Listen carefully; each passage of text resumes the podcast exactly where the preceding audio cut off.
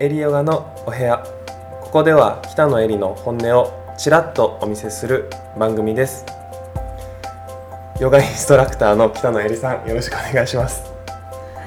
ありがとうございます。言えました。言えたじゃないですちょカミカミやったような気がするんですけど。ちょっとイントネーション面白かったですけどね。ありがとうございます、えーっと前回前々回とスピリチュアルな話をしてそういう世界があるんだって思った方もいらっしゃいいらっしゃるだろうと思いますしそうじゃない方もいると思うんですけど今回は私生活のことについて話していこうかなと。なんか肩の力を抜いてうん。話していこうかなと思うんですけどはい。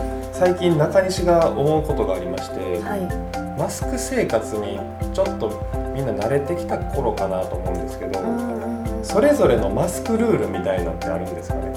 マスクルール？マスクルールあるかもしれないですね。例えば中西風のマスクルールとは何ぞや？そうですね。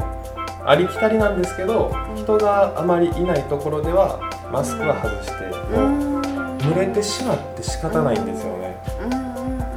日焼け止めとかもやっぱ汗で流れてうんいってて、そんな真夏太陽の日焼け止めじゃないので、うん。ま塗り直しとかも、ねうん。女性の方だったら化粧とかも落ちますし、うん。そういうのが大変かなっていうふうに思いますね。エリさんはどうですか？なんか面白い話題ですね。女性と男性で違うだろうなって思いました。うん。私が気をつけていることは例えばマスクでヨガのレッスンをしますってなった時に、はい。表情がもう目でしか表せれないしお客様を見ていて目でしかお客様の表情をキャッチできないんですねうん。だからより目を見るようになったっていうのもあるし目だけでも笑っている風なのを伝えようかなとか。笑ってる風って言っちゃダメじゃないですか。笑ってる風じゃないですね、この伝わるのかなって思いながらちょっとオーバーに笑うとか、はいはい。あの意識してたことはありましたね。ほど。マスクがないとやっぱね口の威力と大きいのかなって表情を作るのに目だけではなくて。そうですね。なんか日本人って海外の方に比べると目の動き分かるみたいでお互いに。海外ってこう大きく口を開けて笑ったりしてうん笑ってるだったり怒ってるだったり判断するらしいんですけれど、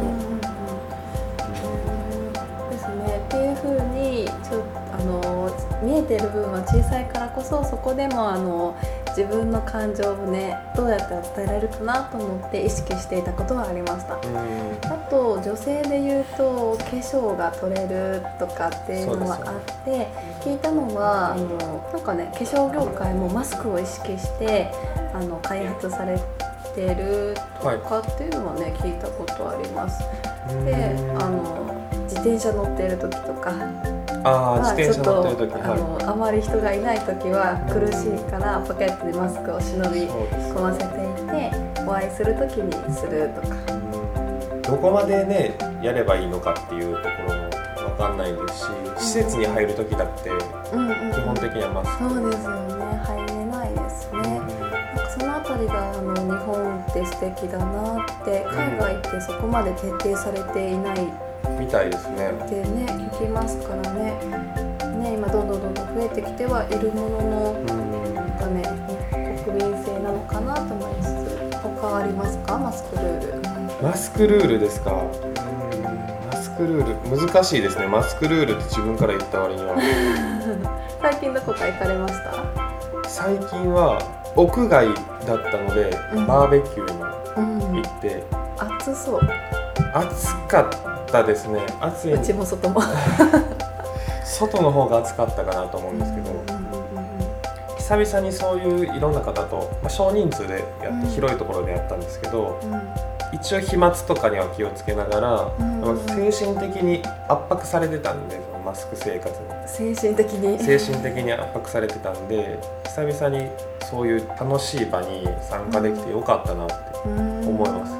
クでも食べてる時だからあれそうですよね。やっぱ食べて話したりするじゃないですか、うん。一応気を使って遠目からは話すんですけど、うん。それでも外にはうん。まあ、いないですし。うん。うん。まあいいのかなっていうどこまでがいいのかっていうのは人それぞれなんですけど、ね。僕はそれではそれで満足はしてました。うん。エリさんはどっか行きましたか？最近ねプライベートと仕事の境目が最近ないのでうんどこも行ってないですねあああ USJ にあああ USJ 行ってるじゃないですかそれ忘れちゃダメなやつあ言ってました。うん 忘れていましたね。あのそれがですね待たずに並べましたね。ああの私が大好きなハリウッドドリームはい。にね、あの待たずに連続3回乗れたジェットコースターの。ジェットコースタードリカムが流れる。そうですね。曲がね耳元から流れてくるやつですよね。で様いらっしゃる。逆に穴場だなって思いましたね。年パス持ってるからいつでも行けるんですけれど。うん。でもなんかねテーマパークって1時間待って乗れるからこそなんか満足感あ来てるっていう。なんかねあのい待たずに乗れちゃうとなんかね嬉しい反面なんかやっぱりあれって待ってる間になんか湧く期待値が上がるのかなって。そうですね。1それは。時間2時間待たされたそして価値そのテーマパークの乗り物の価値って待ち時間にも比例するのかななんてちょっと思いましたね。もうねなんたくさん乗れたんですけれどなんかね嬉しい反面価値が下がるじゃないですけれど乗れたーっていう達成感がね そうですね。大体そうですもんね。アトラクション乗るっての絶対的にマスクをしないともう入らせてもらえないしあの、まあ、全てマスクをしてちょっと距離を離しながら待つっていうのも徹底されていてで USJ のスタッフさん素晴らしいなって思いました。何かというと、はいやっぱりスタッフさんの多くの人がね何人に声かけていただいたろうと思うぐらいスタッフさんたちがね声かけてくださるんですよ。ご飯していても喋りかける人専門なのかなっていう。えどんなことを喋りかけら普通でねあのスタッフさんって、まあ、お店の方何か運ぶ方着ぐるみを着ている今はないのかなディズニー着ぐるみ着てる人いましたっけ？ディズニーも着ぐるみ着てる人いましたっけ？えあれはディズニーかも。